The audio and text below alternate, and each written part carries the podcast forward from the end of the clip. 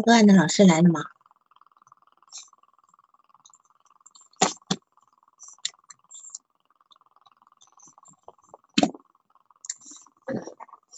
报个案的老师到了没有？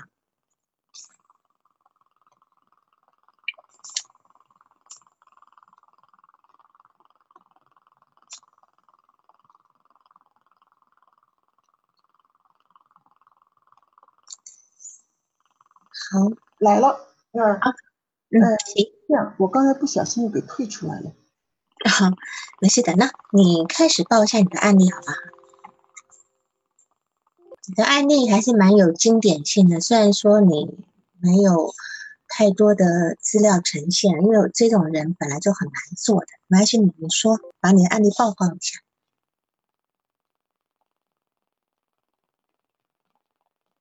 你在吗？他又掉，他又掉出去了。哦，好的。嗯，摄像头不出现了，所以没法打开。嗯。啊，汇报一下，然后，嗯，那个王老师讲解过程中可以再，呃，问我就好。啊，我再等。行行。我这边调出来啊。嗯。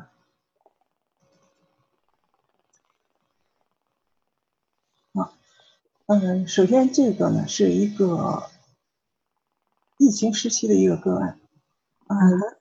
呃，有有很多事情，嗯，没有搞明白啊，希望在这个这次督导中能够，呃，就是有一些这个，呃，理清头绪啊，以后再遇到类似的情况啊，能够处理的更好。嗯，刚开始的时候，我们是满腔热情去帮助疫区，嗯，所以呢，主要。对这个来访的工作呢，是给予支持和陪伴，然后做一些疏导。那么他刚开始就是他是因为一次呕吐，呃，吃他说是吃撑了，然后呕吐拉肚子，然后就非常非常的担心要染那个新冠肺炎。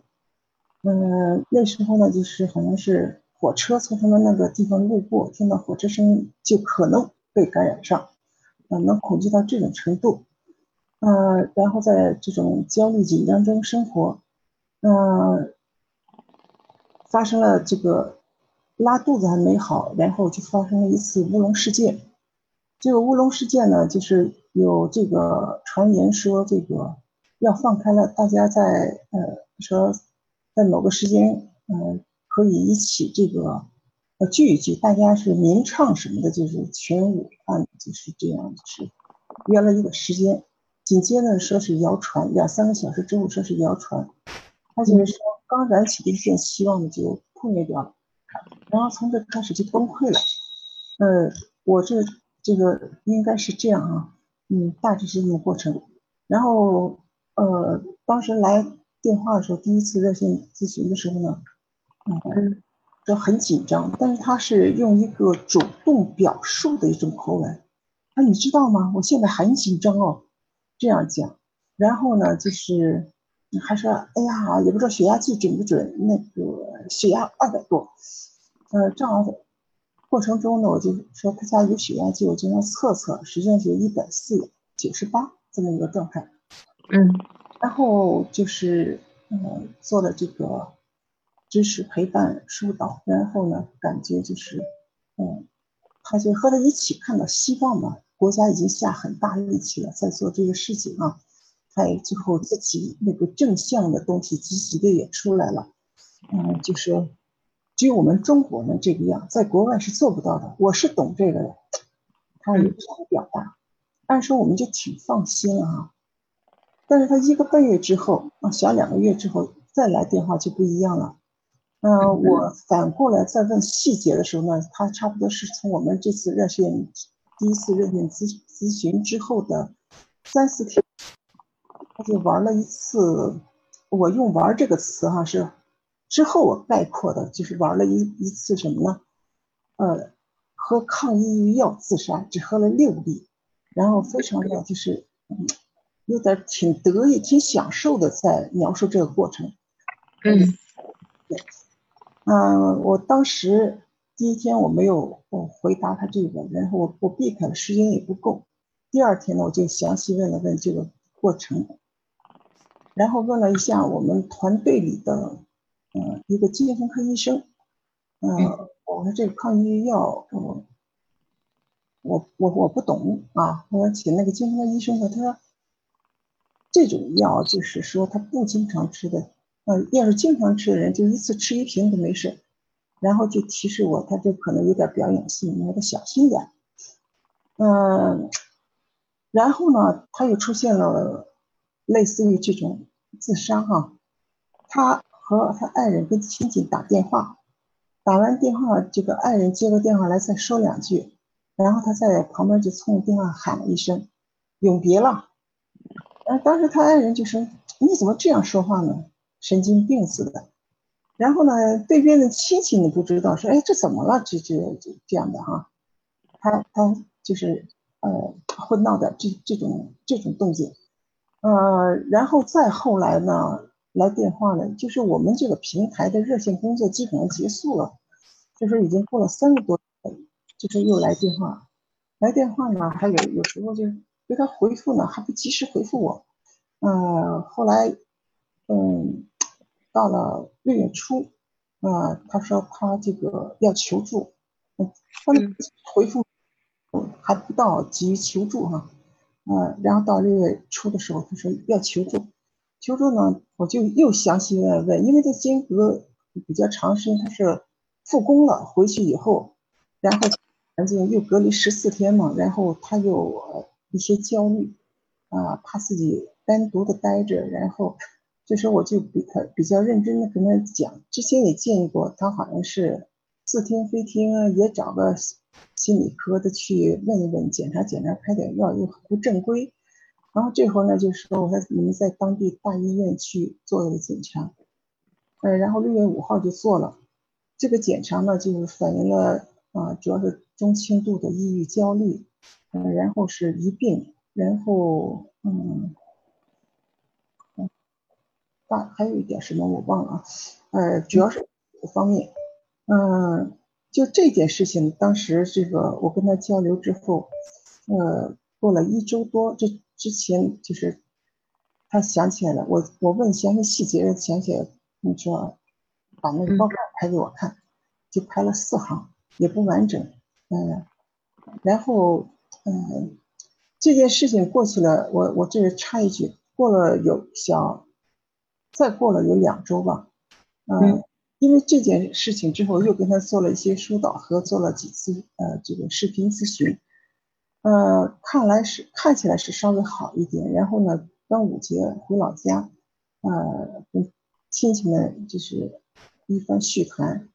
他在吃饭的期间，然后就是焦躁不安，踱来踱去，呃，出来进去两三趟。然后亲戚就问他，他就说：“我抑郁了。”其实当时就是给他诊断，他抑郁不是很重，他主要是焦虑，再就是疑病。然后呢，他就是可能不知道怎么搞的，就是他非常非常强调这个抑郁，其他都比较忽忽略不计，也不去想为什么。然后你给他指出来说，主要是要面对抑郁和焦虑啊，不是就是焦虑和这个疑病，嗯，他在这些块上就比较反复。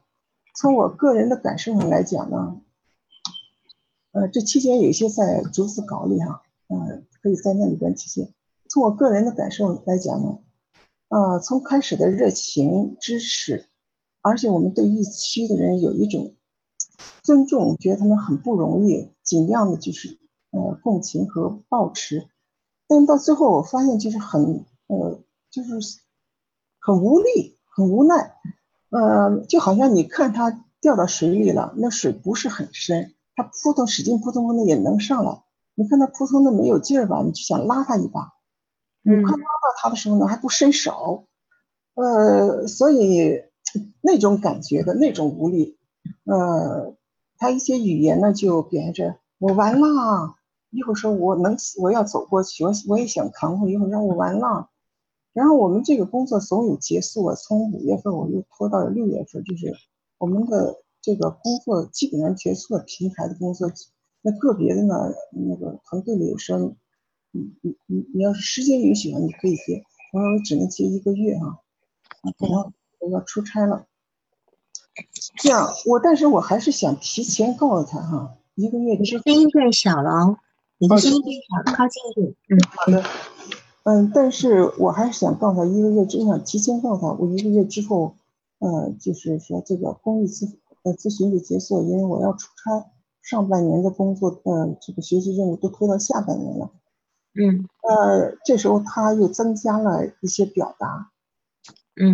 呃，如果我不回来的话，呃，我不回复你的话，我可能就不在没事了。呃，就是说些这样的话。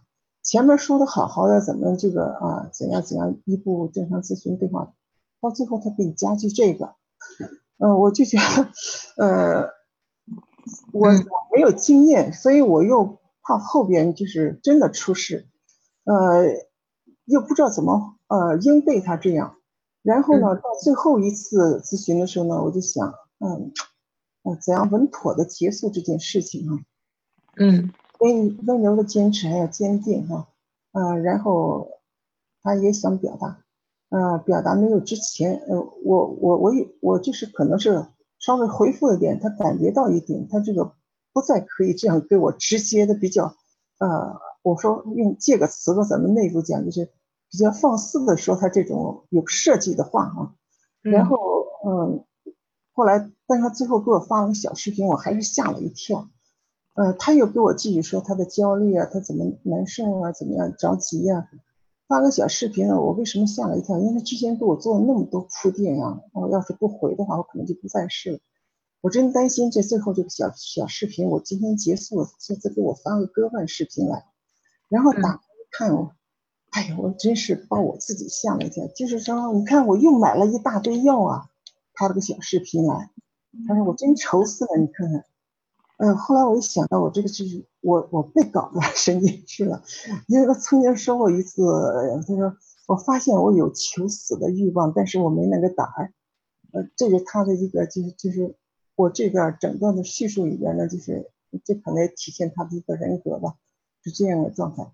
另外，家庭关系里边呢，好像是对妻子特别依赖，嗯，呃，感觉上呢，就是说本我和超我。嗯，就是捆绑在一起，呃，没有自我，嗯，这么一个状态，嗯，他有时候这么一段咨询对话里边，他会说三遍“我老婆说”，我老婆说。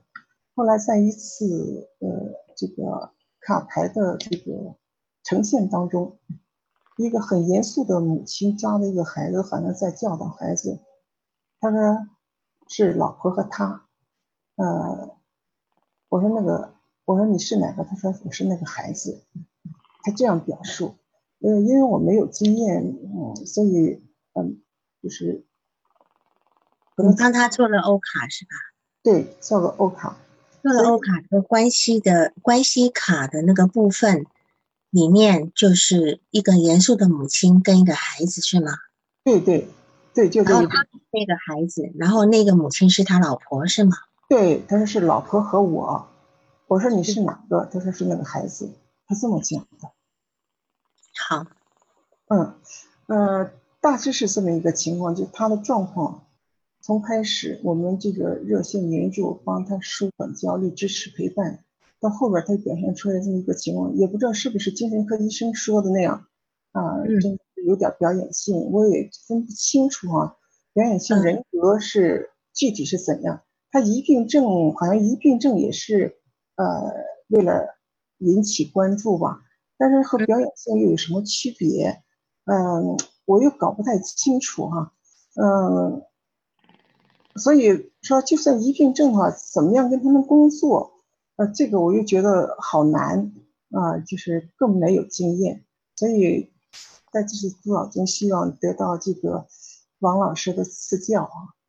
好，嗯。嗯，大概我先把你的督导问题先说一遍哈，就是说，你说这个呃，曾经有精神科医生提醒过你，就说他有可能是表演性的爱好，嗯，那也有也有可能是疑病症，这两个东这两个症状呢，他们有一个共同的外在的表现的状态，好都有。那我们从这个地方，那当然你也提到疑病症跟表演性人格的治疗方法有什么区别？然后呢，这两种的求关注是如何区分？那么我等一下会根据你这这个三个问题呢，来来做一个回复。但是首先呢，我们要先来看看疑疑病症的一个一个问题。疑病症呢，它实际上它是一个二代型的一个创伤，它是一个复杂型的创伤。嗯，因为它早年呢有很一定有一些早年的创伤，那个创伤没有可能是一个复就是。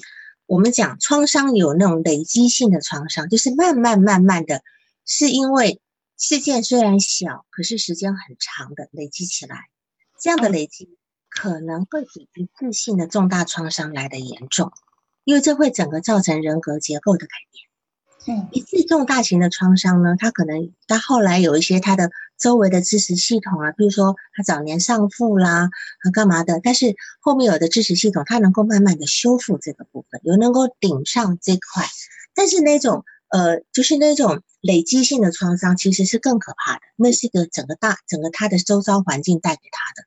那这个创伤如果到了成年之后，他没有碰到什么扳机点，他也就算了哈，也就这么过了。但是像你这个来访者，他一一定是有一个这种早年的创伤，然后呢，再碰到这么一个疫情的一个扳机的一个刺激，就变成了一个就爆发出来了。这个部分其实是目前精神科治疗的一个一大难题，就是复合复杂型创伤这种是很难治疗的哈。那么因为这个嗯疫情的部分呢，激发的他早年没有解决的那个创伤的那个部分。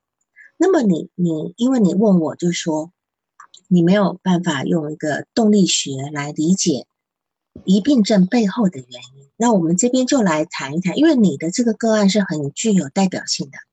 代表性在哪里呢？首先，因为一个一个呃流行病的感染，他比任何人都怕，而且他已经怕到了求死了。虽然他有有心无胆，他有心无胆。那么我们可以从这个地方，我们可以看到很多很多类似的病，讲恐艾、恐艾滋病、恐狂犬病，对吧？嗯，就是明明只有狗，可能距离它五米远的走过去，它就觉得狗的口水碰到它了，然后它的身上有有伤口了，可能有一点伤口，然后那个口那个狗的那个口水会渗入他的体内，然后他就开始疯狂的恐惧恐那个狂犬病，又打针要干嘛的。那么恐艾滋的人也一样，他也许呢，只是到医院去抽个血，他要要去做个身体检查，他就担心这个护士小姐的针没有忘了换，针头忘了换，然后上一个人是有艾滋病的，然后呢，又这个针头就不小心就扎到我，然后我就被传染了，就这样子，就是非常，他们都非常合理化的，很合理的去连接这个事情，而且甚至呢会出现于。跟这个症状相关的，呃，外在表现，譬如说，他如果是恐艾滋呢，诶，他就开始会发烧，他开始会出疹子，啊，他开始就他的症状就跟呃那个艾滋病是一模一样的。然后你知道艾滋病，因为我碰过好几个这种艾滋病的这种个案，我我烦烦的要命。为什么？这个艾滋病的整个完成确定没有发，不会有不会发生，要两年。嗯，这两年之内呢，呃，有有一个礼拜的检查，一个月的检查，三个月的检查，然后最后两年之后都没有发生，他才能够真正说没有。所以你就知道，这个对于对于他们这种人是非常折磨的。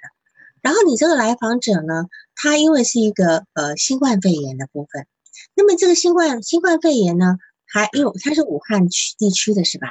是的，嗯。是武汉地区的，我相信武汉一定有很多人就是这样的一个症状，就在这个疑病的状态里面。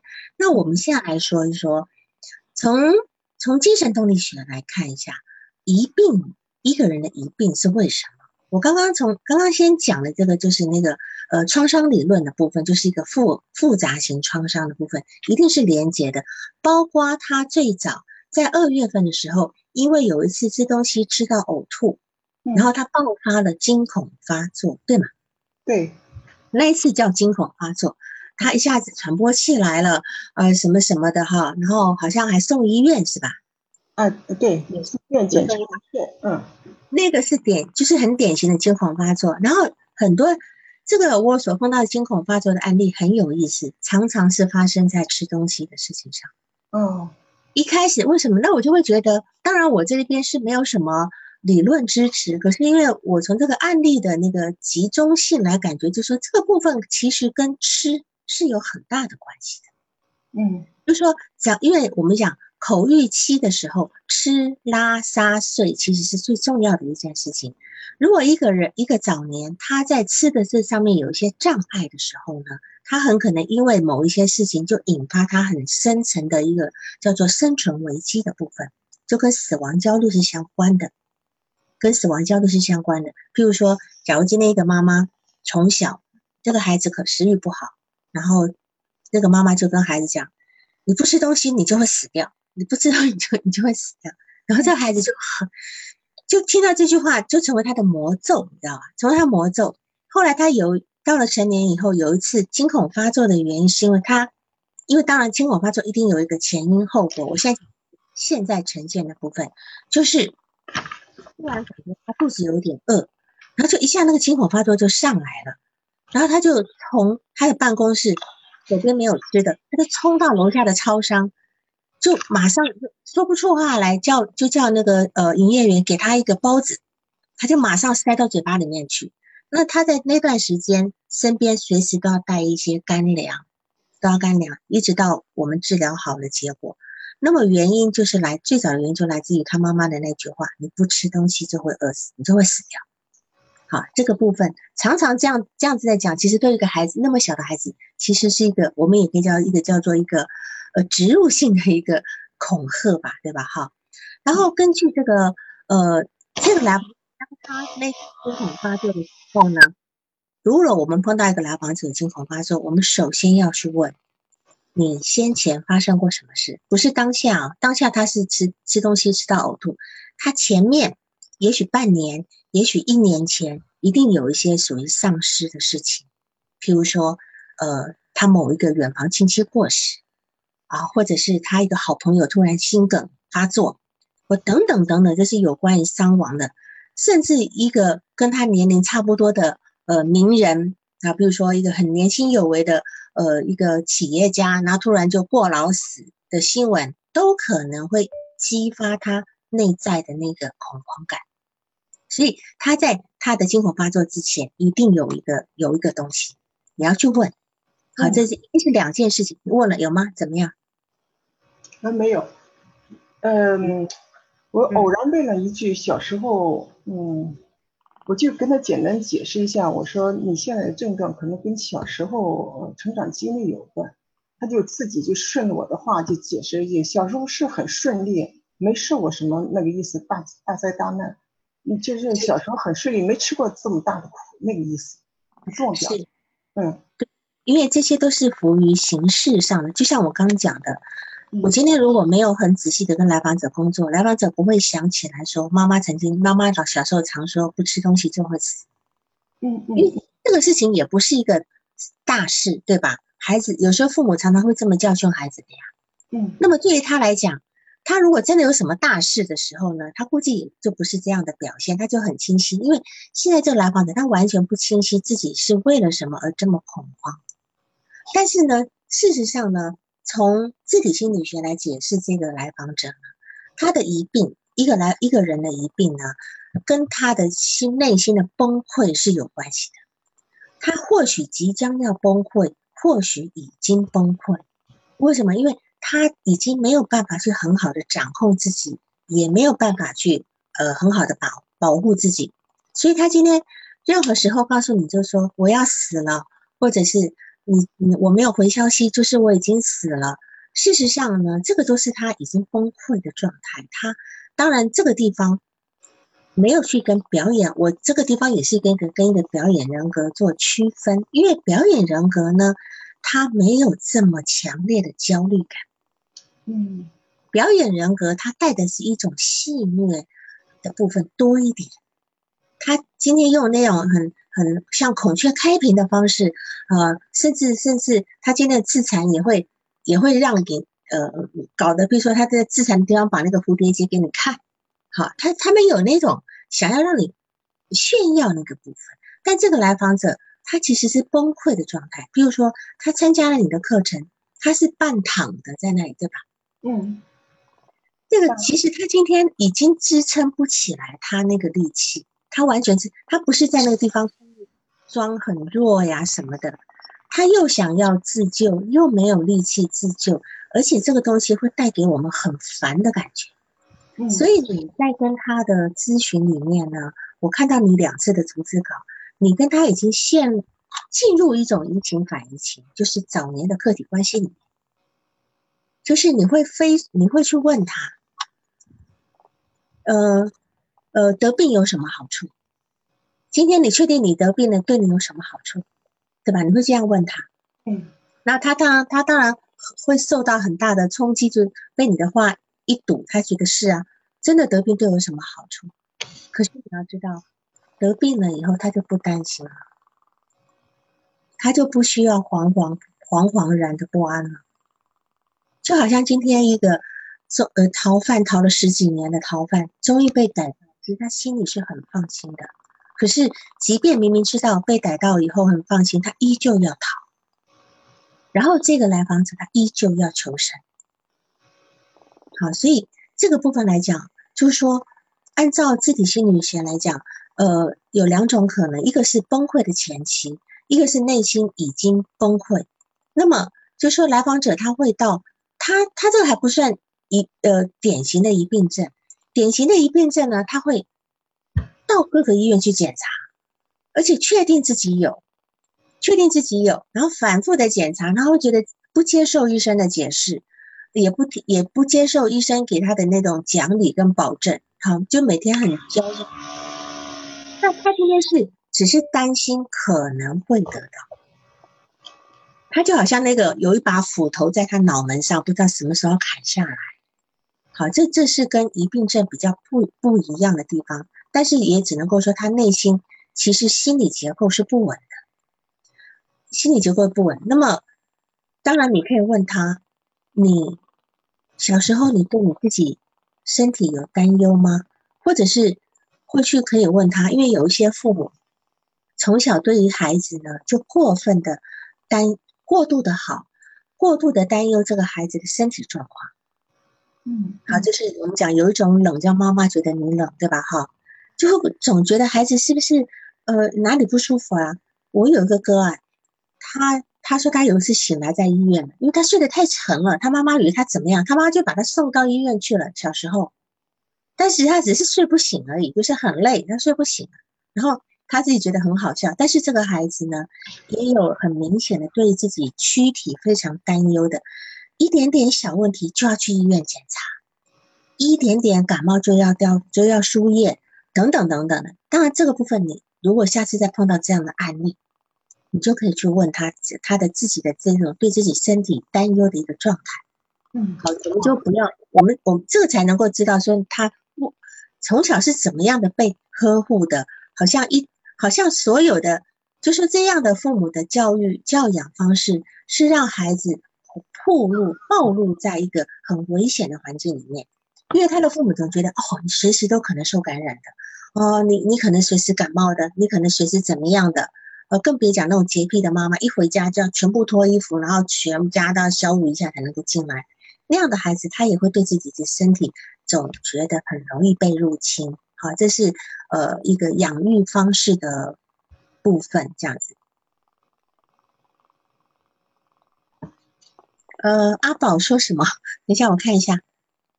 我我看一下，阿宝，你说如果这种听到不好的，然后自己也会有病，医院检查也确诊有，然后不止一种，这什么情况？我我明我明白，就是说已经确诊有了是吗？阿宝，你的意思说他他听到有不好的部分，然后医院确诊有病是吗？那确诊有病就是就是有病喽，你的意思是什么呢？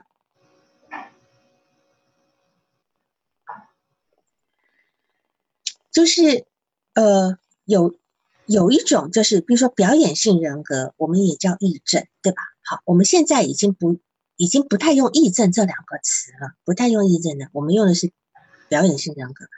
这种癔症这种人呢，他有一种另外一个名词叫做叫做疾病模仿师，就是他今天听到什么病。他今天感受到恐对什么病恐惧，他可能就马上可以发就可以就可以表现出那种病的症状。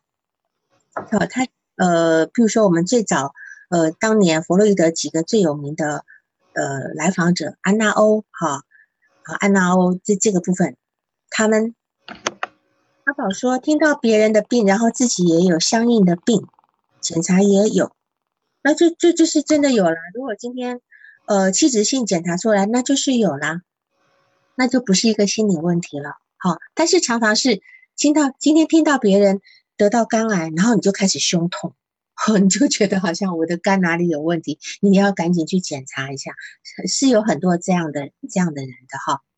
那么，呃，就说，呃，我刚才讲的这个，呃，就说他这个你这个来访者，他肯定是心理结构不健全的，他的字体的凝聚力是绝对。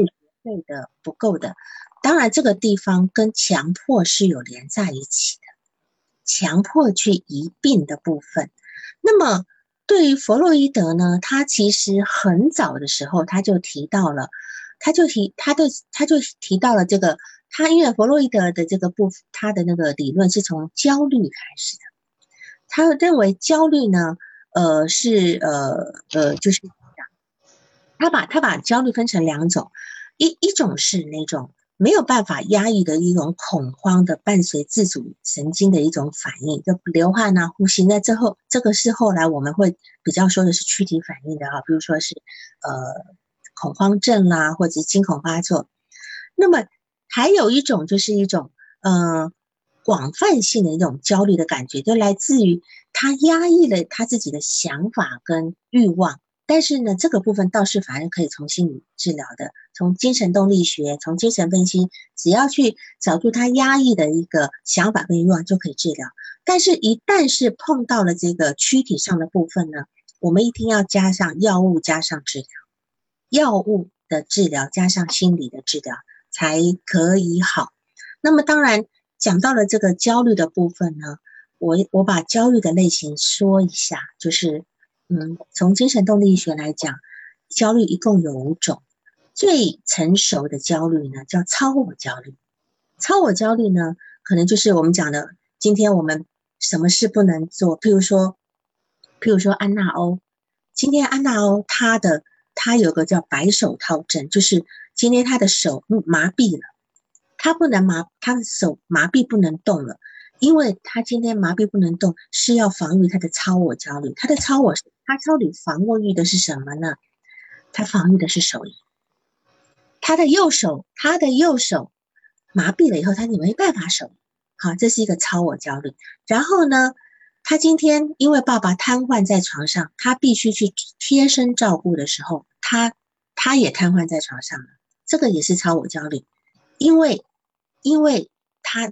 他对他爸爸是有个乱伦欲望的，然后呢，他今天只有让自己瘫痪在床上，他就不用照顾他爸爸，这是个超我焦虑。那么再往前一点点呢，就是阉割焦虑了。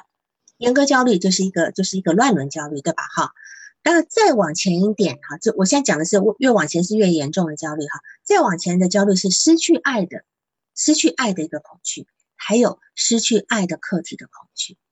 那么，在也就这个中心，也就叫分离焦虑。分离焦虑是处在我们刚预期的时候。我刚刚讲的都是俄狄浦斯期，不管是超我焦虑、俄狄浦斯的一个阉割焦虑，这些都是俄狄浦斯期的。刚预期呢，就是分离焦虑。分离焦虑呢，他会担心失去爱的客体，或是失去爱这样子。那么最原始的口欲期的焦虑是什么呢？就是被破坏的焦虑，还有崩解的焦虑。你的来访者。就在被破坏的焦虑跟崩解的焦虑的这个阶段，你理解我意思吗？好，他已经是很早期，甚至带着一种这种就是嗯，这种这种最原始的这种焦虑，崩解焦虑呢，它存在每个人身上，因为我们每个人从第一次从产道出来那一刹那，我们就失去我们的子宫了，我们就失去子宫的那个温暖的环境。这是我们每个人最早体验到的一个死亡焦虑跟崩解焦虑。因为你看，你今天刚刚出来的时候，你就算只有几秒钟的不能呼吸，你都会体验到一种死亡感，对吧？婴儿都会体验到一个窒息感，那是我们最早最早的一个死亡焦虑跟崩解焦虑。这个东西在每个人身上都有，都有。但是呢，会在后面遭遇到创伤的时候，跟压力的时候呢，或者是我们今天处在一个大环境的一个恐惧感的时候呢，会轻易的被激发出来。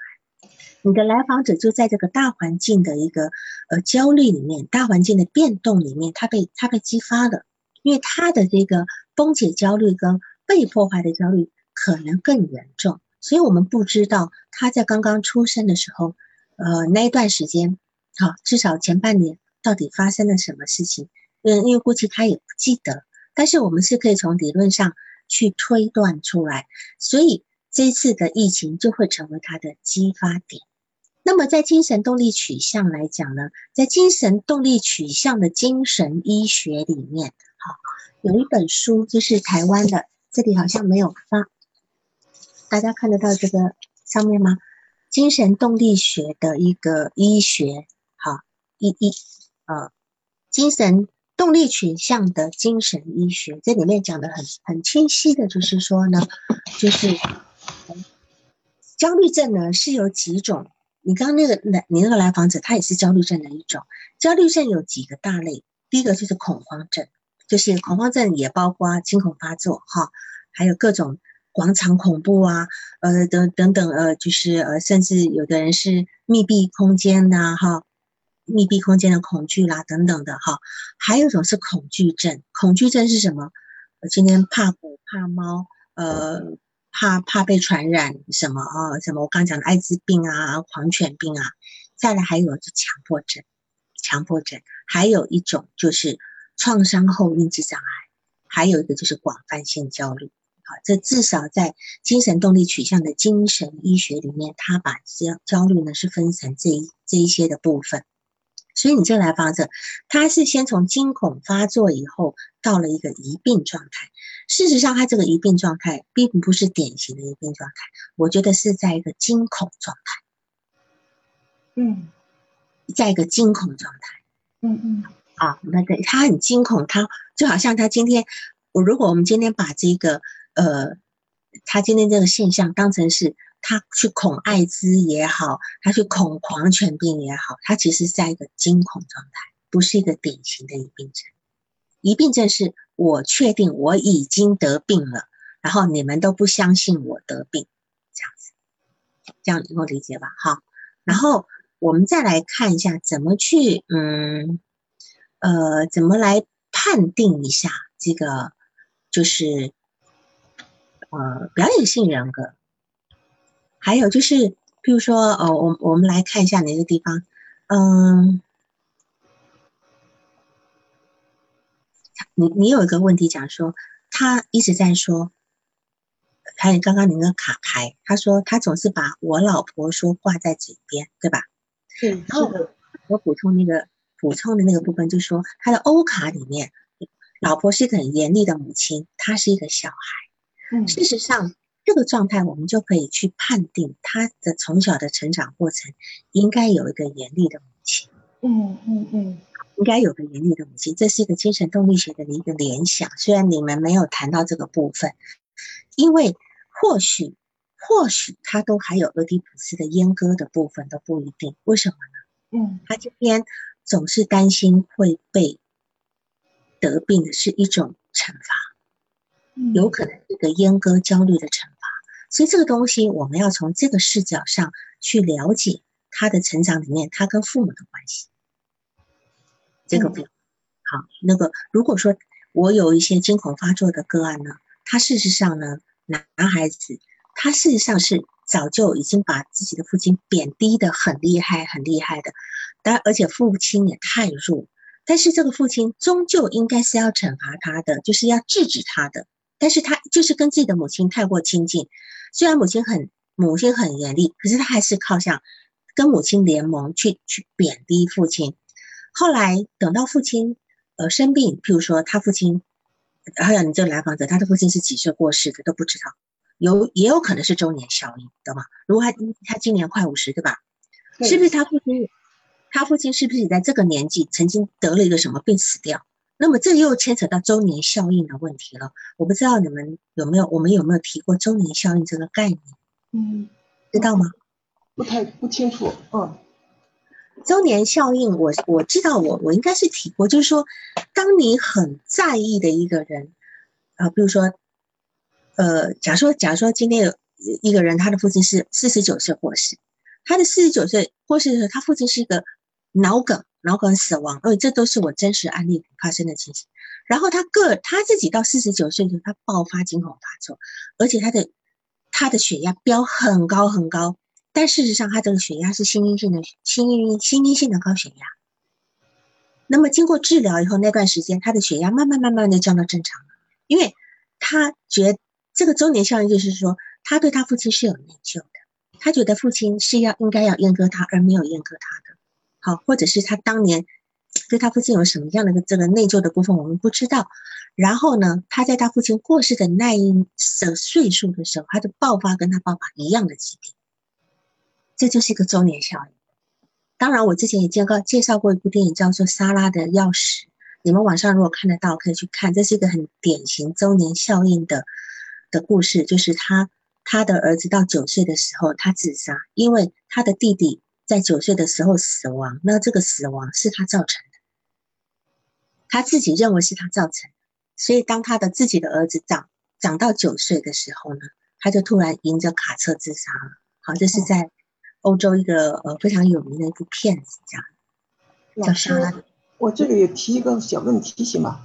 就是他这种 中年效应跟这个强迫有什么关系？强迫它不一样，是不是不一样啊？不一样，强迫性重就是因为我们有一个未完成的情节。譬如说，我当年我就讲一个最简单的例子，就是最通俗的例子，一个小三，或者是我们讲的职业小三，好了，嗯，他当年跟跟跟母亲在争夺父亲，嗯，他没有完成呃一个儿提普斯情节的全然过程，没有办法完成对母亲的认同，就卡在了跟母亲的竞争的那个部分里面。所以就会导致他在成年之后，他一直要去跟别别的女人竞争老公，一直竞争老公。那竞但是怎么样呢？等到竞争到了那个男人真的要为他放弃原配来跟他结婚的时候，他不要了，他又去下一次又去找另外一个男人，又进入那一个状态，这叫强迫性重复。嗯嗯，对，这叫但是这个周年效应是不一样。好，这是不一样。对，就是说这样讲，嗯。假如说今天你你你在你六岁的时候曾经有个很很重大的事情，然后呢，等到你你今天生那个女儿，然后你的女儿生到你你的女儿到你六岁的时候，到到你到你的女儿六岁的时候，你突然又发病了，这是因为你把自己带入到你你当年六岁的状态那个创伤里，这才叫周年效应，这是一跟时间是会有贴合的，嗯嗯。好然后，呃，就是说，今天他会一直，因为他现在已经是一个自体崩解的人了。他退行到当年，他退行到当年，老婆就是他当年的母亲，所以他总会说：“我母，我妈妈说，我妈妈说。”啊，他他现在的话就是我老婆说，是这个部分。他因为他自己已经没有了，那么，然后这个这个他这个部分呢？呃，你觉得他是求关注或什么的这个部分？譬如说，你今天的资访关系里面，信任、依赖、欲怒跟不舍。欲怒就是你，你今天他对你，他对你是先信赖又依赖，但是会对你又生气，生完气他又对你有内疚，是吗？嗯，他那个。郁怒呢，是因为我建议他去心理科查的，然后他回老家呢，就是让叫老家人都知道他抑郁了，但是他没有给老家人知道他疑病什么的。然后回来以后，你觉得老家人都知道他抑郁，他就觉得很丢脸，然后就给我在文字上去表达，嗯，就是那意思，呃，就是说疯子才去精神科医院，我没疯，就这样表达。然后表示不舍呢，是最后婉转的跟他讲，这个我们这今天就是最后一次咨询了，然后再给我发个表情，啊不舍啊，弄个哭的表情，然后就这样的，嗯，反正我就给最后还是给他鼓励嘛，我说你这个呃自己是有力量的，然后可能哪一天你自己就会走出来，这样给他一些鼓励，嗯，我说你相信自己，就就这样，最后给他接着，他说。他表达一句：“我没有你想象我那么有力量啊！”我说：“你会的啊，这样给他结束的。”对，我相信他是有分离焦虑的，他有分离上的困难，是有可能。嗯，你今天再稍微对他凶一点的时候，他就马上就过来迎合你了，对吧？啊，有。呃，这个不是是这样，我还补一个情节啊，就是他。查了以后，就是这个报告结果出来了，然后他还是反复的强调焦虑。我就说你需要做正式的咨询啊，呃，一周一次。然后再给他约时间的时候呢，他半道就跑掉了。就是说等他回来的时候呢，他说是老婆安排他去送粽子去了，然后就是说让他这个放松一下，就是啊不要老老半躺在床上啊，要要活起来。反正就是啊，然后呢，我就刻意写了一句话，就是说。我觉得你对你没有这个对这个咨询啊，就是没有这个呃，就是强烈的这个需求啊，或者说对我也不够。我说你对这个咨询不够重视，对我也不够尊重。我平时不会这样跟人说话的啊，但这时候我我好像就有一点想刻意的明白明明白确确的告诉他，你这样我们聊聊天聊到一半你就人走了，然后我就刻意的强调这一点，然后我就出去锻炼去了，然后他。过了一会儿，他就电话就追过来了。我在外边锻炼嘛，是我自己的日常安排，我就很不情愿的接了这个电话。所以我在接电话的时候，我就用了一些反义问句，我就问他，就是一开始你给我提到的，就是你啊，就这样，嗯，好了，补充完毕，嗯，对，你就知道他这个人就这样子，你跟他的这个状态应该是完全呈现了他跟他老婆的状态，或者是呈现了他跟他妈妈的状态。就他今天会用一种方式让你很生气，让你很无力，然后突破你的边界。他当然最早一定是别人突破他的边界，就是他他小时候的成长过程一定是被突破边界的，所以他边界不清。他总在很晚的时间说给你电话就给你电话，正常嗯工作时间给你，他偏偏不给你，因为他。你就知道这种人，他延迟满足是肯定有问题的。如果他今天口欲期有问题的话，口欲期的人是延迟满足有问题的哈。那么，但是你今天你的体会反应情是，对吧？无力、烂泥扶不上墙，然后有很你对他有很深沉的焦虑，但是你又放不下手，嗯，你你又不敢放手，对吧？我担心出事儿，嗯。你担心出事，这这个也是可能也是他小时候他母亲他对他教养也是这样子，所以他变成就真的没有办法独立起来。我们今天要让孩子独立，一定是我们要放手。那他但是因为这个这个教养人有过度的焦虑，过度的担忧他怎么样怎么样，他就没有办法。所以在这个部分里面，你跟他陷入了一个就是。早年的一个叫做我们叫做客体关系当中，所以你在问我说你的移情反移情的这个部分，其实是他投射给你的，你你接收到了，你用了他早年客体对他的方式来对待他，你只要好好的去反思你有什么样的感觉，你就可以理解到他是怎么样的一个互动，跟跟他的重要客体是怎么样一个互动，嗯。哦，这里我想提个问题哈，就是移情反移情这一块儿，呃，我当初也不知道什么状态，我对这一块就是搞不懂，呃，就是听我也听过呃一些课吧，但是他们讲的不是很系统，然后我就是好像听听不进去，听就是就是搞不透这样的，然后嗯，但是要做咨询工作的话，可能是要呃经常的要觉察自己这一部分。我们怎么样能够预防自己不卷入这个移情和反反反移情？怎么样能够就说，呃，在这种情况下能够保持中立，坚持这个咨询的这种啊原则，然后让这个咨询呃更顺利的发展？就是我们怎么样去呃，你讲的是一个理想状态，哦，我们不可能不卷入，哦，但是我们要知道我们卷入了，哦，我们要知道，就是说我们当下不卷入是不可能的，我们首先要卷入才能够不卷入，你理解我意思吧？哦，嗯嗯，就是说，今天你跟来访者的工作如果没有卷入，你们的咨询没有开始，哦，就不叫开始。嗯，你们彼此都会先卷入一段时间，这个是温尼科特讲的话。但是你今天如果没有办法从卷入出来，你就永远没有结束。嗯嗯嗯，理解我意思吧？就是我们首先要知道我们做了什么，我们做错了什么。我们首先会去做他早年的课题，一定会的。我们做到他早年的课题的时候，他才能够真正移情进来。但是我们后来去修正我们的方式，我们不再成为那个不早年课题的样子，他才能够离开这样的一个那个一个互动的那种呃叫做恶性循环里面。嗯嗯，我你能够我这样讲会不会太复杂？呃，我大致明白，就是说，呃，这个移情反移情是正常的，先卷入以后才这个咨询才真正开始，因为他需要这么一种一个客体互动。然后呢，我们关键是后边的做他的早年课题，又不成不能够成为他的早年课题。嗯，然后怎么出来，这是个关键，是吧？出来就是靠你的觉察。觉察。如果你觉察不了，你就得找督导。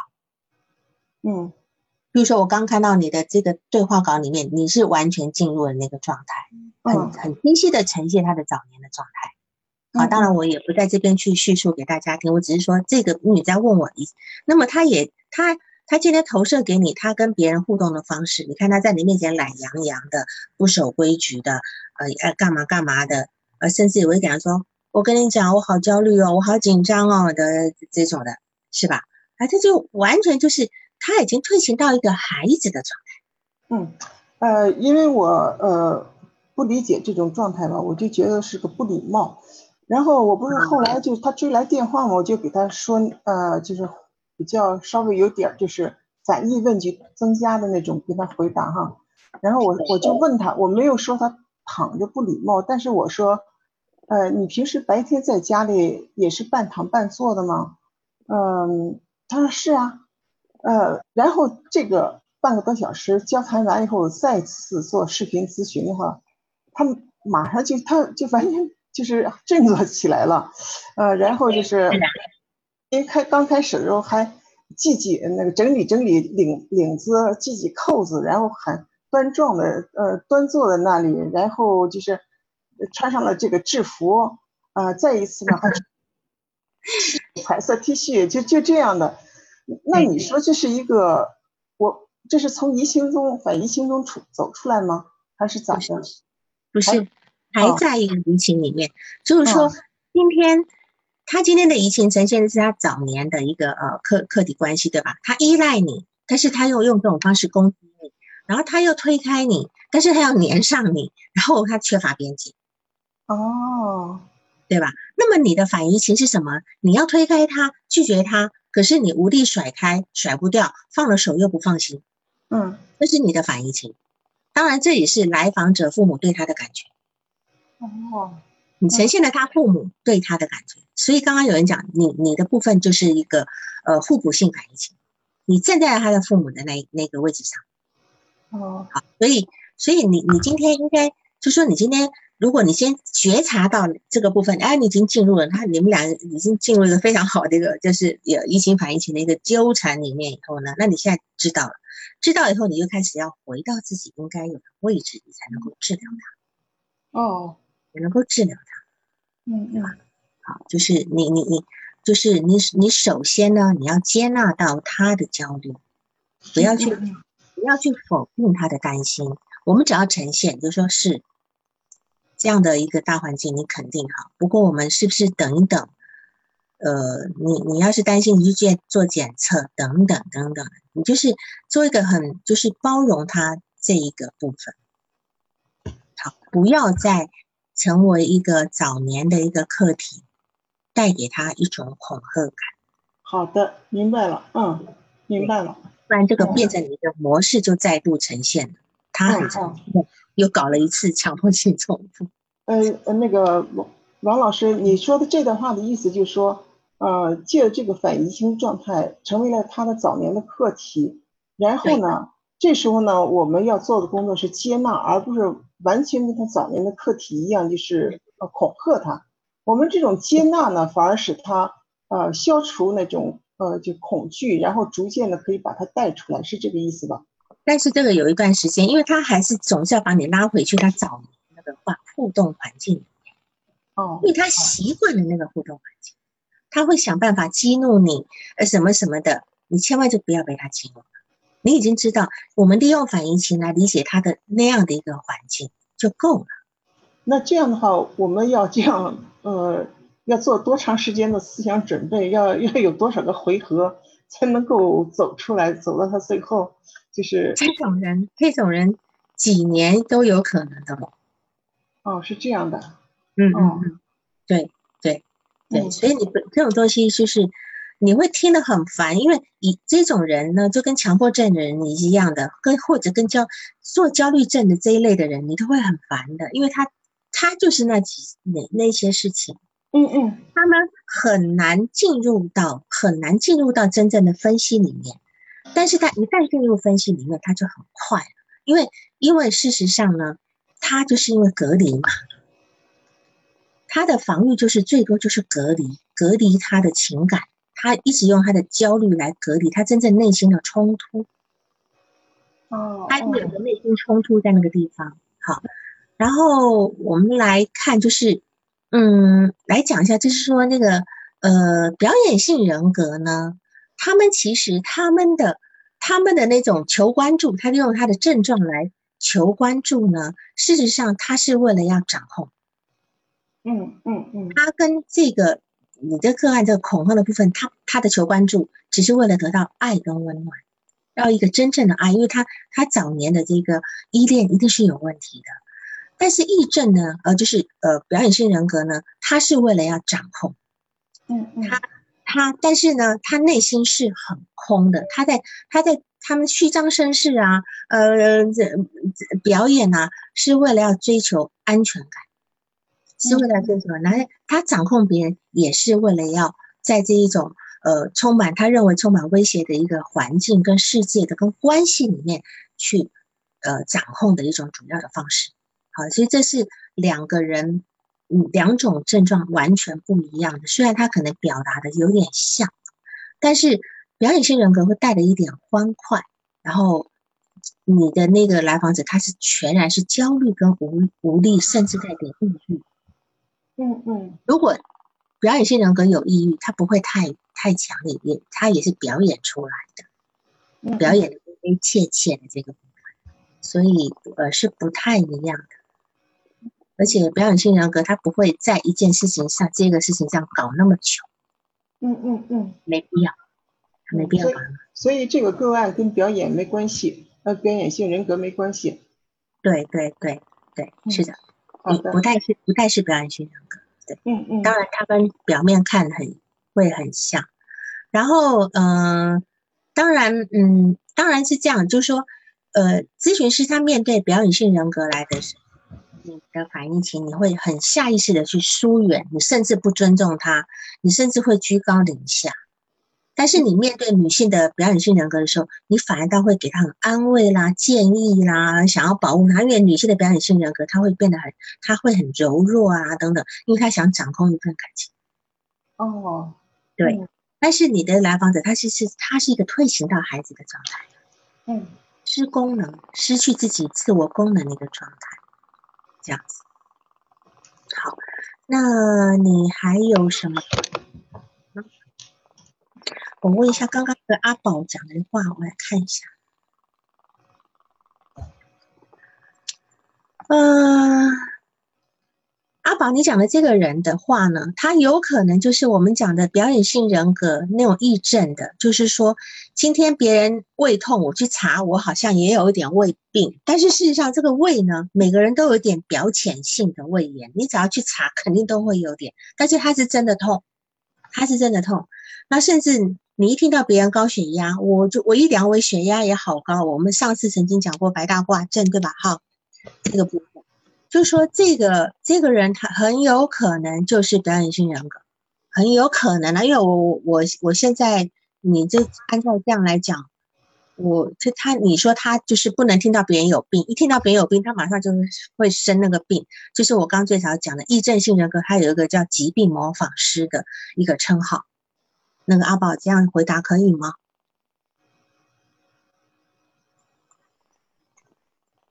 好，那么那个鲍老师，你还有其他问题吗？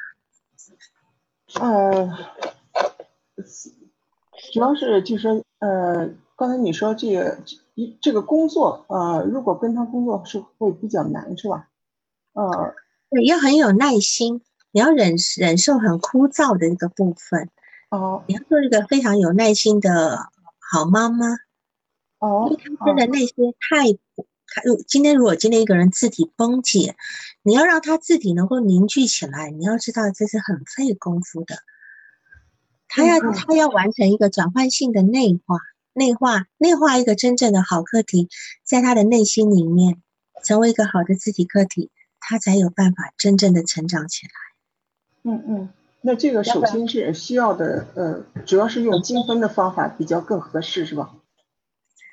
当然，这个部分来讲，嗯，就说你今天只要知道自己做一个好课题就好。